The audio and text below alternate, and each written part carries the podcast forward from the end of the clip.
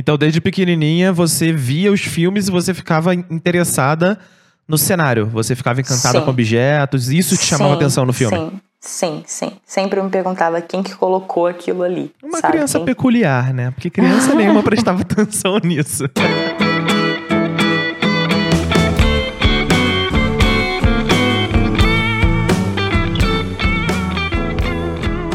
Olá! Bem-vindos a mais um episódio do nosso podcast Audiovisual Arte. Hoje eu tô aqui com a Duda Lopes. Oi. Eu sou o Pedro Machado e nesse episódio nós vamos falar da jornada. Eu quero saber como que tudo isso começou, Duda. Como que surgiu dentro de você a vontade de ser diretora de arte? Como que você descobriu o que é um diretor de arte, o que ele faz? Me conta desde o início. Nossa. Então, muita coisa pra contar, mas vamos lá. Muita gente não sabe ainda o que é o diretor de arte, é, porque tem essas divisões de diretor de arte de publicidade e diretor de arte do cinema. Acho que é mais É. conhecido, né, o de publicidade. É bem mais conhecido. E geralmente lá fora eles chamam de production designer, né? É o diretor de arte de, de cinema. E aí separa dessa forma. Mas eu não sabia, eu não sabia que existia um diretor de arte dentro do cinema. Pra mim sempre foi cenógrafo e acabou. E eu descobri dentro da faculdade, né? E que eu percebi que não era aquilo que eu queria dentro da publicidade. E aí fui guiando mais para a área de cinema. Mas desde criança eu olhava os filmes da Disney na época, eu via o quanto era cheio de coisa, repleto de cenário. Eu falava, meu Deus, quem colocou aquilo tudo ali? E ficava encantada, fascinada. Mas fui indo para publicidade, né? Que eu sempre gostei muito de vender, vender, vender. E... Então, desde pequenininha, você via os filmes e você ficava interessada no cenário. Você ficava encantada Sim. com objetos. Isso te chamava Sim, atenção no filme. Sim, sim, sim. Sempre me perguntava quem que colocou aquilo ali. Uma sabe? criança Quem- peculiar, né? Porque criança nenhuma prestava atenção nisso. Às vezes eu assistia novela com a minha mãe, eu falava, olha aquele abajur, mãe. Olha aquele não sei o que, mãe. E ela ficava, é bonito, né? e eu sempre ficava muito olhando assim. E as pessoas que assistiam o filme comigo, meus amigos, é, eles até falam que, nossa, depois que a gente começou a assistir filme com você, eu tô reparando em tudo e tal. Sim, Porque isso eu aconteceu ficava- comigo. E aí, mas eu tinha sempre essa peculiaridade de saber escolher os objetos até quando eu fazia teatro, né, na escola. E aí eu montava também os cenários é, dos teatros. E quando eu fazia trabalho escolar, eu tinha muito essa peculiaridade pelas cores, pela, pela organização visual, eu diria. Tem- teria alguma foto de alguma peça que você montou o cenário quando era mais nova? Nossa, eu lembro que tinha um CD, cara. Eu tinha um CD de uma peça que eu fiz, mas eu não, não lembro onde foi parar. Eu sempre quis esse CD porque eu até atuei nessa peça. Seria interessante, de repente, ver como que era o cenário que você É, tinha montado. nossa, eu vou tentar achar aqui em casa. Mas geralmente era coisa de escola, assim. Esse que foi maior, né? Que, que a gente apresentou, lembro, um teatro lá na Barra. Aham. Mas, nossa, começou mais ou menos assim. Eu sempre dei muita atenção pro visual dos meus trabalhos na escola. Eu era até meio chata com isso. Aham. E aí, numa dessa, eu fiz um curta pra escola, no terceiro ano. E um cara muito legal, o Ricardo, nunca vou esquecer dele. Ele me chamou pra. Ele era até amigo da minha professora de teatro. Que essa minha professora de teatro mostrou o meu curta pra ele. E ele trabalhava num estúdio, assim, perto de onde eu morava, em Itaipu, e falou: Olha, eu edito casamento. Eu gostei muito do seu curta, o jeito que você montou. É, você não quer me ajudar, não, a editar casamento? Eu te pago. Você também editou o curta. Sim, sim. Eu, esse curto eu fiz tudo. Eu fui diretora de arte, fui roteirista. Você foi fui- filmmaker. É, o filmmaker faz tudo, né? Então. e aí, o que aconteceu? Eu fiquei trabalhando, comecei a trabalhar com, no meu terceiro ano, né? Com 16 anos. Ganhava uma graninha até legal, mas trabalhei dois anos aí com, com edição de casamento. E aí entrei pra faculdade. Dentro da faculdade, é, eu já sabia que eu não ia é, conseguir ir até o final por causa da crise que estava rolando no, no país. E aí eu falei, eu vou ser esperta. Eu vou pegar as melhores matérias, né, o que mais vai me importar agora, Que aí, se eu sair daqui, pelo menos eu já tenho uma boa formação, assim, de cadeira de faculdade, né? Já tirou proveito de tudo que tinha que tirar, né? Sim. É até uma coisa que eu até falo para muita gente que tá fazendo faculdade. Eu falo, cara, pega os trabalhos como se fossem trabalhos reais, assim, não pensa só em nota de professor, faz como se realmente fosse um trabalho real, como se você estivesse numa agência e tivesse tendo que entregar um trampo, sabe? É, porque no fim, o objetivo de trabalho da faculdade, principalmente para a área de design, área de audiovisual, é servir como portfólio, né? Sim, total. E foi o que eu fiz. Só que a maioria das pessoas meio que esquecem isso, digamos assim. Tem professor que nem sequer ensina isso pro aluno. Sim, sim. É que, tipo, é ele, ponto, sabe? Aham. E a galera lá dentro vai fazendo aquele trabalho ali, já empurrando com a barriga, já não tá tanto afim, nananã.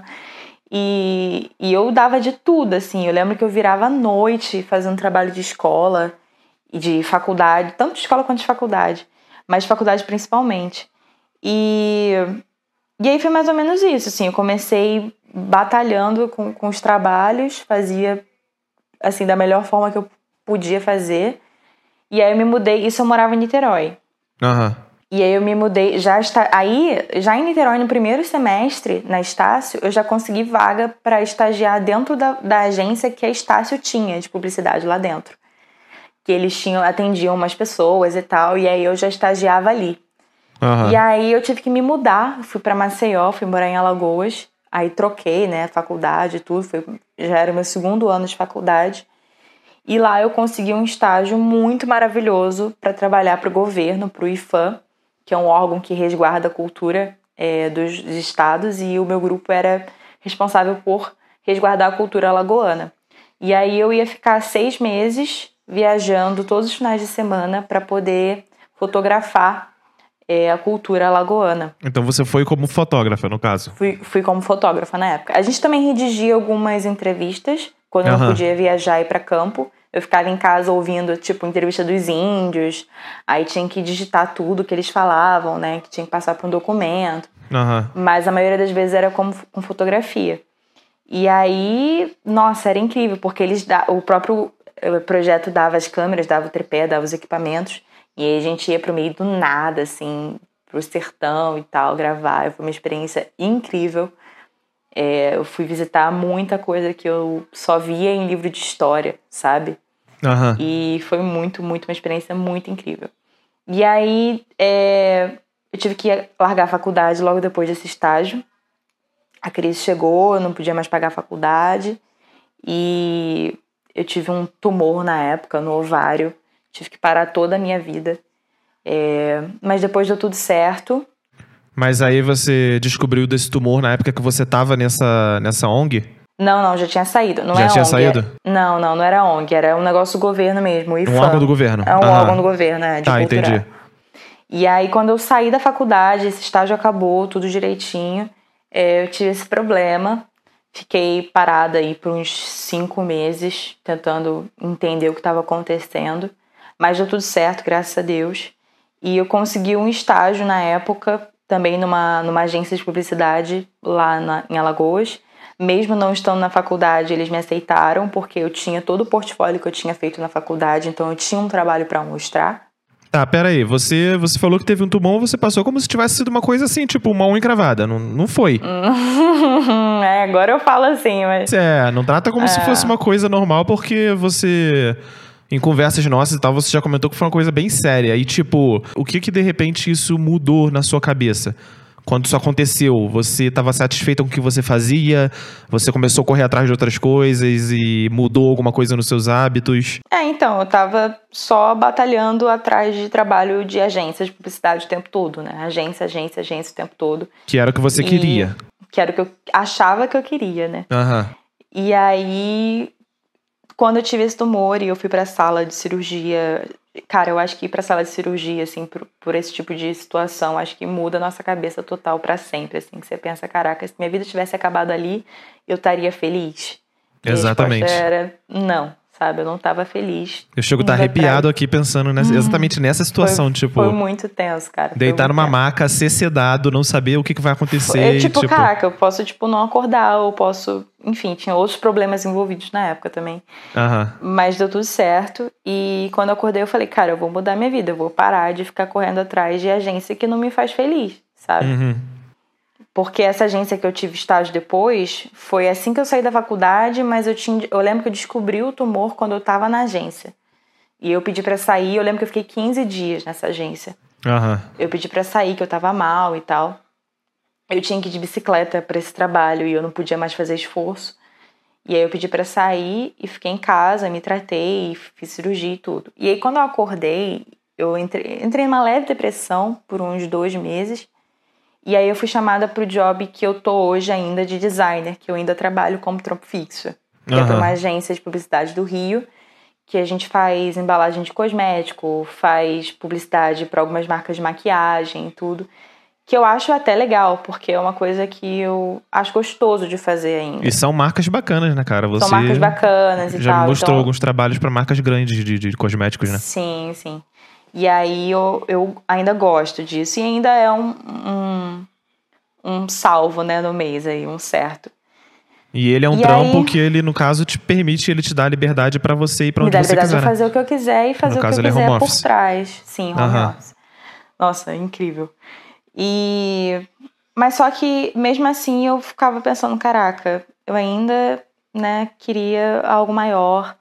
E eu quero viajar o mundo, eu ficava nessa de quero viajar o mundo, quero viajar o mundo. Me inscrevia pra ONG pra viajar e ficar na casa de famílias no Peru.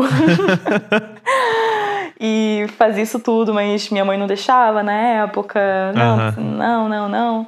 Falava, caraca, como é que eu vou viajar o mundo, cara? Tipo, como que eu vou chegar a ser diretora de arte? Aí eu já tinha entendido que a diretora de arte que eu queria ser era diretora de cinema. Só que eu não sabia chegar lá. Eu falava, cara, eu já tava entrando, eu já tava no grupo audiovisuando na época, uhum. fazendo já contato e tudo. Eu falei, cara, eu não, não sei como chegar ainda. Essa galera é mó grande, não sei como que eu vou. tô aqui no meio do nada, não tem situação aqui para mim. O que eu vou fazer? E aí eu falei, mano, se eu não vou conseguir viajar o mundo sendo diretora de arte agora, e eu tava naquela pressa já de, tipo, se eu morrer amanhã, o que, que eu faço? Que eu fiquei com isso na cabeça, né? Tipo, tem que agir agora. Sim, deve ter amanhã. criado aquela urgência, né? Aquele eu senso de urgência. a urgência na minha vida depois daquilo. Aham. Uhum. Então eu falei, eu vou fazer um curso de aeromoça. Cara, foi do nada, assim, foi de um dia pro outro. eu tenho um amigo piloto e eu lembro que eu fui no Rio visitar, visitar ele, fiquei um mês na casa dele. Nessa época eu produzia festa também, cortei essa parte total. Eu comecei é, a produzir completamente. festa, que era o que dava dinheiro na época. E, e, eu podia botar um pouco da minha arte em cada festa, eu divulgava, né? Fazia o marketing, fazia toda a direção criativa do, de, dos eventos. E até Fazia deram super também, né? certo. Né? Sim, até deu super certo. É, até de DJ eu toquei em algumas festas. Me chamaram uhum. para outras depois. e, e aí, numa dessas viagens pro Rio, que eu fui na casa desse meu amigo piloto, quando eu voltei para Maceió, eu falei, cara, eu vou ser aeromoça. E aí, tipo, no dia seguinte, eu peguei o cartão, dividi não sei quantas vezes o curso, fiz o curso em seis meses, fui pra selva, assim, do nada, dormiu, todos. acordou. Juro, juro por Deus. Você era moça, Deus, acabou. Juro por Deus, juro por Deus. Eu, eu, já, eu, já, pegava muito avião por causa das viagens que eu faço desde pequena. Meu uhum. pai viaja demais por causa do trabalho e tal, a gente sempre se mudou muito. E aí eu já tava ali apaixonada por essa situação, né? E aí fiz esse, esse esse curso de seis meses, fui pra selva, passei frio lá, passei fome, nananã. E aí voltei, só que na mesma, na mesma época que isso estava acontecendo, é, eu estava fazendo o networking com o audiovisuarte, o, o audiovisuando na época. E, e aí eu tava fazendo vídeo sozinha. Tipo, pegava a câmera, descia pra, pra gravar sozinha, 5 horas da manhã. Eu lembro desses vídeos. Eu te conheci por causa desses vídeos, na real. Eu lembro que eu vendi cookie na faculdade para poder pagar aquela câmera, que foi Caraca. a Sony A6000. eu, na época eu tinha uma Nikon D5000, eu falei, eu não vou conseguir fazer vídeo com a Nikon D5000, eu preciso trocar. Uhum. E na época a Sony A6000 tava bombando, eu falei, mano, eu vou vender minha Nikon, vou pegar o dinheiro, vou incrementar e vou, vou trocar. E aí uhum. consegui trocar Peguei uma lente antiga da Zenith, coloquei, deu um look bacana, a galera ficou, uau, nem parece Sony. Não, Sim, não. aquele, bo aquele boquete todo distorcido uhum. da, da lente Zenith M42, né? E ali eu comecei a criar melhor uma coisa de storytelling e direção e criar histórias ali pro momento, né? Criar um visual bacana com coisas que eu podia fazer que estavam ao meu alcance. E aí eu fui colocando esses vídeos na internet, as pessoas foram vendo, foram curtindo, foram falando, poxa, ela tem um bom gosto, tem um visual bacana, tem um estilo bacana, tem personalidade, né? Uhum. tinha, mais ou menos era isso que as pessoas me falavam. Era original, e, né? É. E aí eu conheci o Jesus na época. Ele me chamou para fazer um curta-metragem dele, que foi o primeiro também, a gente começou mais ou menos na mesma época. E aí eu fui para São Paulo para fazer o curta. E eu lembro que tinha tipo 400 reais pra gente montar é, tudo, tipo figurino, objeto de cena, cenário, cobrir parede, que eles não queriam parede branca e a casa inteira era tudo parede branca, a gente teve que comprar tecido e tal. Eu falei, cara, ferrou. A gente vai ter que encher isso tudo de tecido aqui e só tem 400 reais. Eu lembro que a gente ficou uma semana indo nos brechós, caçando objeto barato, comprando roupa barata. Eu lembro que a gente pegou, fez uns acordos com alguns brechós para devolver depois as roupas. E foi assim, um boca a boca. E nessa você conheceu também o Sandrini, o André, não foi? Conheci o Sandrini, conheci o André, conheci o Elton, conheci um bando de gente.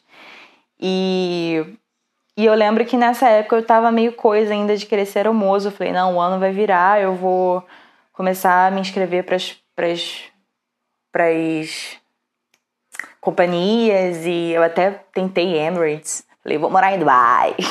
tá louca. e aí, quando eu fiz o filme, a gente, no primeiro dia, assim, eu nunca, nunca tinha estado num, num, set, assim, né, de, de filmagem grande. E, e aí, quando eu cheguei, assim, o André ligou a câmera, ligou o monitor e todo aquele cenário pronto. Eu olhei pro cenário, eu olhei pra câmera, eu falei, meu Deus. Quando você viu o resultado do que você fez na câmera, né? Eu fiz isso com 400 conto. e aí eu, na, no mesmo momento, assim, engoli o choro, fui para um quartinho do lado, que era uma biblioteca. Chorei, chorei, chorei, chorei, escondido pra caramba. Foi um choro de felicidade, então. E aí eu falei, cara, é isso que eu quero pra minha vida, sabe? Foi, foi. Eu falei, caraca, é total isso, é isso, sabe? E é São Paulo, foi tudo ao mesmo tempo, assim, que eu já tava indo para São Paulo já fazia um tempo, tava uhum. amando. Eu morava em Maceió na época. E aí tudo calhou, assim, dos meus pais voltarem pro Rio por causa do trabalho do meu pai. E eu fiquei em Angra, mais perto de São Paulo. É, a gente começou a fazer uns clipes no Rio também. O Jesus falou, pô, tem, tem um clipe de rock aqui para fazer, vamos fazer. E aí, tipo, uma, uma semana de diária gravando clipe, se metendo no meio do mato, da praia, gravando, gravando, gravando. É... E aí foi uma coisa atrás da outra, foi indo, foi indo, até que o Eric, um outro diretor de São Paulo, tava com os contatos maravilhosos, é, viu algumas coisas Senhor poucas assim Eric minhas. Devaz, um abraço Eric pro Eric. Devaz, maravilhoso, a gente sempre trampa junto aí. E ele me chamou para um trampo com o Facebook para Open English. E aí, cara, dali ia ficar uma semana em São Paulo fazendo esse trampo, fiquei três meses. E pegou dez trampos. Peguei dez trampos, assim, tipo, falei, cara, é isso. Foi quando eu te conheci também. É, nessa parte e... a gente já tinha começado a conviver. Sim. E aí eu fui para fora, só fui para fora porque eu tava de passagem comprada também, na louca. E você também comprou essa passagem igual quis ser aeromoça, né? Tipo, acordou, vou comprar a passagem. Foi. Comprou. Foi num carnaval que meus pais saíram pra pular carnaval. Fiquei em casa sozinha com a minha gata, via promoção, não tinha um centavo na, no banco. Levou comprar. Comprei, dividi, falei, agora eu tenho que pagar isso. Aí na hora pintou o job em São Paulo, parece que é uma coisa. E eu falei, mano, se pintou um, vai pintar vários. E aí foi pintando vários, fui juntando grana, consegui ir pra fora. E não foi fácil, você lembra dessa fase? Eu lembro. Você ficou um mês e meio, não foi? Foi. Não, acho que foi dois meses. Foram dois meses? Foi abril, maio. Junho, é, foi abril, maio. E um pouquinho de junho. Aí consegui juntar a grana, fui para fora, fiquei dois meses na Europa. Trabalhei lá também. Não gostei, voltei. É muito difícil. É você achar que você vai para fora porque você vai conseguir coisas melhores e chega lá, tipo, você se dá conta que as coisas melhores estavam no, no seu país. Sabe? É engraçado que pela, pela experiência que você e que outros amigos meus que moram fora e meu primo mora fora e relatos que eu leio na internet, a gente aqui no Brasil, é óbvio que a gente tem aquele, aquela, aquela sensação de que a grama do vizinho é sempre mais verde, Muito. mas a gente tem muito a síndrome do vira-lata, de achar que lá fora é sempre tudo melhor. E em vários aspectos realmente é, mas a questão é que as pessoas contam que chegando lá fora você é tratado pior do que nada. Sim, sim. Eu lembro que eu fui pra uma. Eu fui pra uma, entrevista numa. Era uma agência de moda em Amsterdã. Aham. E aí o cara, um amigo meu estilista tinha um contato, falou, não, vamos lá, ele é meu amigo, ele vai ser legal. Chegou lá, o cara, tipo, o que, que você veio fazer aqui? Eu, não, que eu só quero um trabalho pra botar no meu portfólio mesmo. Não, não, mas é verão, vai tomar uma cerveja, vai na praia, sei lá, mas o que, que você É, quer tipo, trabalhar aqui? No seu país do Aí- trabalho, não? É, aí eu mostrei meu portfólio, ele, "Hum, mas você já tem portfólio, o que, que você quer fazer portfólio aqui? Eu falei, não, mas é porque, né, ganha um, um nomezinho a mais, né, ganha uma carinha a mais. Não, não, seu portfólio tá muito legal. É, qualquer coisa aí a gente se chama, tá bom? eu fiquei tipo, tá bom, ele que julgou meu portfólio agora, ele Você que não precisa sabe da gente minha não, tá? Tchau. carreira, É isso. E aí eu fiquei super mal com esse não na cara. Mas o não já tinha, né? Fui porque. É, né? exatamente. Foi tentar o sim. Eu lembro que eles até me chamaram depois, mas eu já tava, tava indo pra outro trampo. Tive um trampo em Portugal, numa gravadora, de uma semana. Era pra eu ter ficado, mas eu não fiquei. E ser mulher é muito difícil. Sofri muito machismo lá, muito, muito problema. Lá fora, de maneira geral, ou especificamente. no- Especificamente em Portugal. Especificamente em Portugal. Nos outros países eu não, não vi tanto. Assim, em Berlim tinha um pouco de assédio, mas era tipo na rua. É, não sei como é lá dentro de, de trabalho. Mas Aham. em Portugal era o tempo todo em vários lugares. Era dentro do trabalho, era na rua, era no táxi, era em tudo quanto é canto. É, realmente não, não foi uma experiência muito boa. E nessa época que eu tava em Portugal, nessa época que eu tava na Europa, eu gravei três, come- três comerciais pro Banco do Brasil. E aí foi que eu falei, cara, eu tô tentando aqui igual uma louca.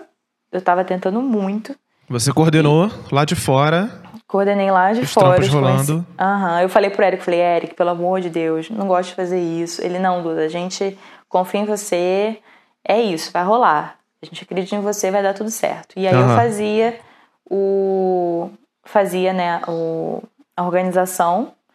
Dava, passava pra assistente, pra Ju, ela comprava, ou pro Sandrine. Aí você, você foi minha assistente do primeiro Foi. foi lá no primeiro, mandou super bem.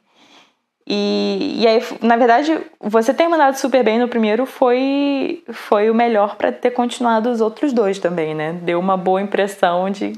E aí eu consegui continuar nos outros dois também. É, tá querendo encher minha bola. É, mas é, o primeiro causou uma super boa impressão e, e rolou os outros dois. E aí É, no terceiro eu já tava é bom- voltando. É bom construir essa moral de que você não precisa estar presente no, no, no- no lugar pro seu trampo rolar bem, né? Porque você É, tem mas- gente de confiança pra trabalhar com você. É, mas tem que tomar muito cuidado. É uma coisa que eu É, não sim. gosto de fazer, não gosto de fazer. Tanto que quando eu voltei, eu trabalhei com vários assistentes de longe, tipo, trabalhei pra série da Cleo, Aham. o trampo do Rock in Rio, tudo ao mesmo tempo, e pirei demais o cabeção. Eu falei, mano, nunca mais eu faço isso. Mas eu ainda continuo fazendo. É, nunca mais faço. Amanhã chama. est- Opa, tô aí. É, mas em situações extremas, né? E quando são diretores que você tá acostumado a trabalhar, eu acho. E são pessoas que confiam em você e falam, não, tem que ser seu job e é isso. Aham. Aí eu falo, não, beleza. É, porque senão não dá. E aí foi isso, eu voltei, acreditei que era pra eu voltar, mas eu quase não voltei, tipo, na portinha ali do avião eu tava, vou, não vou, vou, não vou. Ai meu Deus, eu vou voltar, vou dar minha volta, vou ficar aqui, é isso. Não. Eu fui porque eu acho que eu lembro que eu tava na porta do avião, o Sandrine tava comprando as coisas pra mim, pro terceiro comercial. Uhum. E aí eu na porta assim do avião pensando, hesitando, já com o passaporte ali na mão. Aí eu lembro que o Sandrine me mandou uma mensagem que ele tava procurando as coisas na rua. E aí eu falei, não, cara, tem gente lá me esperando, sabe? Tem coisa, tem coisa lá ainda pra eu, pra eu resolver e pra eu fazer minha carreira lá, então eu não vou jogar tudo que eu construí em São Paulo esse ano fora, sabe? Aham. Tentar construir aqui. Não, tá acontecendo lá, eu vou aproveitar essa oportunidade lá e é isso. E eu voltei, aconteceu muita coisa incrível. Trabalhei pra Mitsubishi, trabalhei pra Cléo Pires, trabalhei pro Rock in Rio. E aí foi indo coisa atrás de coisa pra Sony, pro Clipe e Airbnb. A própria empresa do Airbnb, né? Criei minha marca também, Uhum. no meio da, dessa crise maluca, a maior crise da história, mas eu espero que isso entre pra biografia de algum jeito. Eu acho que a gente tem que fazer o que o nosso coração tá mandando, sabe? Porque não adianta você bater cabeça durante 10 anos, tipo, ah, vou tentar isso aqui, que é o que tá dando agora, e o que tá ali tá muito difícil, eu não, não vou, sabe? É, foi muito foi muito que eu tentei no início, assim, do design, né? Que eu ficava batendo cabeça, batendo cabeça, falava, não, direção de arte é muito difícil, acho que eu nunca vou conseguir isso. E aí ficava postergando aquilo. E, e não é assim, sabe? Eu acho que se você tem a oportunidade de botar a cara tapa, sabe? E enquanto tá fazendo uma coisa, vai fazendo a outra ali pela, pela, pelos behind the scenes, né? Vai construindo igual eu tava com a marca. Eu acho que, que é mais ou menos isso. Tá, e a sua marca, explica um pouco melhor. Tá, a marca eu sempre quis ter. Eu tive a ideia sete anos atrás. Tinha tudo já pronto, a logo. É uma marca Tudo. de que eu, quem tá ouvindo às vezes não é, sabe. uma, é uma marca de biquíni, biquíni resort wear. E foi muito difícil, foi muito complicado, porque não tinha grana para começar. Fui começar assim, do nada, não sabia nem onde arranjava costureira. Várias costureiras passaram a perna. Tomou calote, Tomei calote, picotaram É. teus tecidos. picotaram meus tecidos. Hoje a gente ria. Andei pelo metrô com o pulso quase quebrando de tanto tecido que eu andava no metrô, tanto peso. E é isso. É, consegui. consegui abrir a marca. Tá devagar, no de formiguinha, mas é por causa dessa crise louca que a gente está enfrentando. Mas eu acho que a minha vontade é de colocar para o mundo a minha arte, sabe? A minha vivência, a minha história. Eu acho que se a gente colocar um pouquinho da nossa história é, no que a gente faz, a gente consegue encantar as pessoas e emocionar as pessoas. Eu lembro até hoje de um pintor que eu contratei para pintar um estúdio de uma senhora para mim. E ele, ele até faleceu, infelizmente. É, mas eu lembro que a última vez que eu estive com ele, ele falou para mim que o que eu fazia era arte pura e que era aquilo que valia, assim, porque ele viu o sorriso da senhora ao entrar no estúdio, assim, que ela tava super feliz Depois de pronto, né? depois de pronto. E ele falou: Olha o que você fez. Isso é arte. Isso é arte, Duda. E aí eu até me emociono, porque foi ali que eu falei: Caraca, eu, eu sou artista, é isso. Sabe? Eu me intitulei como artista ali naquele momento. Foi no Sim. início de abril do ano, do ano passado. Agora- aí, Fala. e aí foi isso. Eu quero, quero fazer direção criativa para os trabalhos que eu acredito, para os projetos que eu acredito. Quero levar um pouco é, de cor para a vida das pessoas. quero emocionar. Quero quero fazer a direção criativa da minha própria marca, né? Poder fazer as minhas próprias campanhas, dirigir, roteirizar minhas próprias campanhas pelo mundo afora, se Deus quiser. E eu cheguei aqui depois de, muita batalha, aconteceu muita, muita coisa, eu ouvi muita coisa de muita gente, mas eu continuei. É, eu poderia ter, continu- eu poderia ter continuado na cama chorando, porque, nossa, é muito difícil ser diretora de arte, eu nunca vou conseguir ser uma diretora, nem sei por onde começa. Mas não, eu sentava a bunda, me trancava dentro do quarto, estudava, estudava, estudava, estudava Bauhaus, estudava as cores, estudava o pouco que eu consegui na faculdade, puxei tudo para estudar de novo. Falei, não, vou conseguir. E fiz networking e seguia, passava dias seguindo as pessoas no Instagram, os diretores que eu admirava, as pessoas que eu gostava, diretores de tal clipe, diretores de tal filme no Brasil. Ia para evento, fazia networking, puxava assunto na fila. Ah, Eu acho que, que é isso.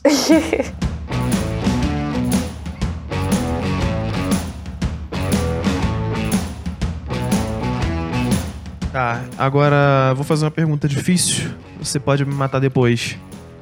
Mas hum. você acha que teve alguma influência no resultado final que você tá tendo agora? Tudo que você já viveu? Porque, por exemplo, hoje você tá focada na direção de arte e tá focada na sua marca.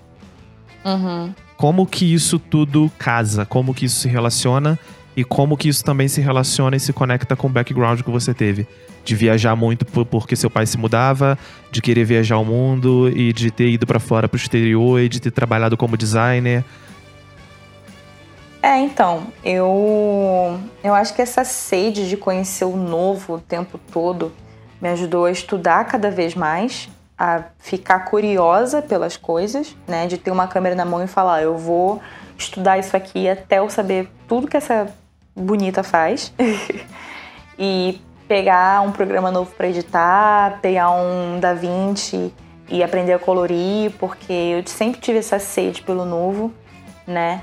E, e não ficar parada. Eu lembro que toda vez que meu pai se mudava, a gente ficava dois anos num lugar, se mudava para outro. Aí passava três anos num lugar, se mudava para outro. Aí eu lembro que em Niterói, quando a gente ficou quatro anos, eu já achei muito. Eu já estava inquieta. Eu falei, meu Deus, eu já quero alguma coisa nova, eu quero uma história nova, eu quero um cenário novo. já quero... queria mudar de novo. Eu já quero mudar de novo. E aí, quando eu fui para Maceió, fiquei três anos. Para mim já foi muito também. Falei, meu Deus, eu preciso ir embora. quero outra coisa nova. E eu sinto que São Paulo é o único lugar que não me deixa assim que não importa o quanto tempo eu fique, eu fico tipo, caramba. Acontece ainda, tudo ao mesmo tempo, o tempo é, todo aqui. Né? Eu ainda amo muito São Paulo, eu ainda quero muito descobrir essa cidade. Porque São Paulo, não importa quantos anos você viva, aí você. No caso, agora eu tô no Espírito Santo visitando meus pais aqui. Mas não importa, eu acho que quantos anos você vive em São Paulo, você sempre vai ter uma coisa nova para ver, assim. É até gente que tem muita dúvida do que tá para fazer assim na carreira, fica, ai meu Deus, me mudou não para São Paulo. Cara, se você tem oportunidade, se você tem a coragem, só vai. Porque Sim. São Paulo mudou total a minha vida, a sua vida também. Oh. e eu acho que é isso, eu acho que sempre foi essa sede pelo novo, essa sede de sempre mudar, sempre estar tá disposta a mudar também, porque não é só mudar, é você estar disposto, né, a enfrentar uma coisa nova. E é, eu acho que foi isso. uma coisa que, que eu observo em você, e é uma coisa que eu acho que você, sem perceber, valoriza. Você é muito empenhada em evoluir, digamos assim. Essa característica que todo mundo tem e que todo mundo deveria também ser tão empenhado quanto você. É, uhum. Independente da experiência que você viveu eu sinto que você transforma tudo em um filme na sua cabeça. Você transforma tudo em uma coletânea de imagens. E tudo acaba servindo como referência. Sim, então, total. quando você vai fazer um projeto, você estava pegando um projeto aí de um, de um trampo que tinha que fazer um quarto de meninas dos anos 2000. E aí você pegou e puxou um filme da. da como é que é o nome da atriz? Lohan. Da Lindsay Lohan, porque você lembrou que você assistiu aquele filme quando você tinha 10, 11 anos e que naquele filme tinha um espelho de um jeito, tinha uma penteadeira do, jeito, do outro jeito e que o lençol era de tal jeito. E você começou a puxar toda aquela biblioteca que você tinha de referência de quartos dos anos 2000 por conta dos filmes que você viu lá. Sim. Assim como na sua marca você empenha muitas coisas, você acrescenta muitas coisas numa linguagem muito mais sofisticada, muito mais é, clean, muito mais é, aquela coisa mais Grécia, dias ensolarados e cliffs e, e as referências que, que, você posta. Você vê, assim. e você puxou toda essa inspiração de lugares que você queria viajar e que você uhum. fica vendo e que você foi. E eu acho que isso é uma característica que principalmente o profissional autônomo o profissional criativo tem que ter. Seja designer, seja fotógrafo, seja videomaker, seja editor, seja colorista. Enxergar o mundo inteiro à sua volta por mais banal que seja o acontecimento, mas tentar catalogar ele na sua mente como uma referência que uma hora você vai precisar. Sim, total. Eu lembro que nessa campanha que eu fiz agora da SAGE, quem quiser visitar é sage.brasil, S-A-G-E, ponto Brasil com Z. Brasil. É, tem, tem, a campanha lá. E eu ainda não postei, mas acho que tem uma foto ou outra, que é uma menina tomando um drink hum, naquela tacinha de uma taça de martini. Na taça de martini na praia, que todo mundo fica tipo, ai meu Deus, a gente tá no Rio. Por que você botar uma taça de vidro no meio da praia? Cadê água de coco? E é porque eu tentei juntar uma coisa com a outra, assim, né? Tipo, o Rio, que é minha praia, eu acho, ainda sou apaixonada pelas praias do Rio e tudo, que é onde eu vivi boa parte da minha vida. Mas eu queria juntar com uma coisa que eu vi quando eu fui pra Portugal, assim. Lá em Cascais eu vi uma galera sentada na, na praia, né, na cadeira de sol, tomando Uhum. drink com, às vezes até vinho, vinho branco, assim, na Sim. taça de vinho, sabe? E eu achei aquilo incrível. Eu falei, cara, eu vou tentar E eu lembro na época da campanha que, que você fazia questão de que os guarda-sóis fossem branquinhos e as cadeiras fossem branquinhas. E Pra que. dar uma coisa mais minimalista, pra poder chamar Exatamente. mais atenção pro produto e tal. E que eram as coisas lá fora também. ah, fiquei feliz que você, que você viu do jeito certinho. é legal quando a gente, quando a gente consegue passar pro, pro telespectador, né, pro, pro consumidor, o que a gente. que tava no mood board. Sim, exatamente. Quando ele consegue É. interpretar o mood que você quis transmitir, né? Eu acho que é isso. Eu acho que cada vez que você coloca a sua história, a sua jornada nas coisas, a sua paixão, é, a cor que você gosta, o visual que você gosta, o tecido, a textura, sabe? Tipo, ah, eu gostei dessa textura aqui que eu vi numa sombrinha lá no Nordeste. Coloca, sabe? Porque eu acho que fica menos plastificado, sabe? Fica menos comercial e fica uma coisa mais Mais orgânico, né? Mais, mais fluido. orgânico, exato. É uma coisa Aham. orgânica que as pessoas se identificam. No- elas vão se identificar de alguma forma. Ou elas vão se identificar porque aquilo dali faz parte da história dela também. Ou ela vai se identificar do tipo, eu também quero isso. Isso também é um lifestyle que eu desejo, isso também é um lifestyle que eu trabalho pra ter. Aham. Então é isso, galera. Essa foi a história da Duda Lopes, essa diretora de arte maravilhosa, que é administradora do nosso grupo. Se você não faz parte do nosso grupo e não conhece, entra no Facebook, procura Audiovisuarte, clica lá, se inscreve para poder entrar. É, no episódio passado, a Duda fez menção de um produtor musical. O, o Instagram dele tá agora na descrição do episódio anterior. A É o gente fez essa Celo, correção. beijo Celo, maravilhoso. Celo Celo, Song. Songs. Isso. Ele também tem perfil no SoundCloud, no Spotify, se você quiser procurar as músicas dele pra ouvir. E é isso. Até o próximo episódio. Um beijo, gente.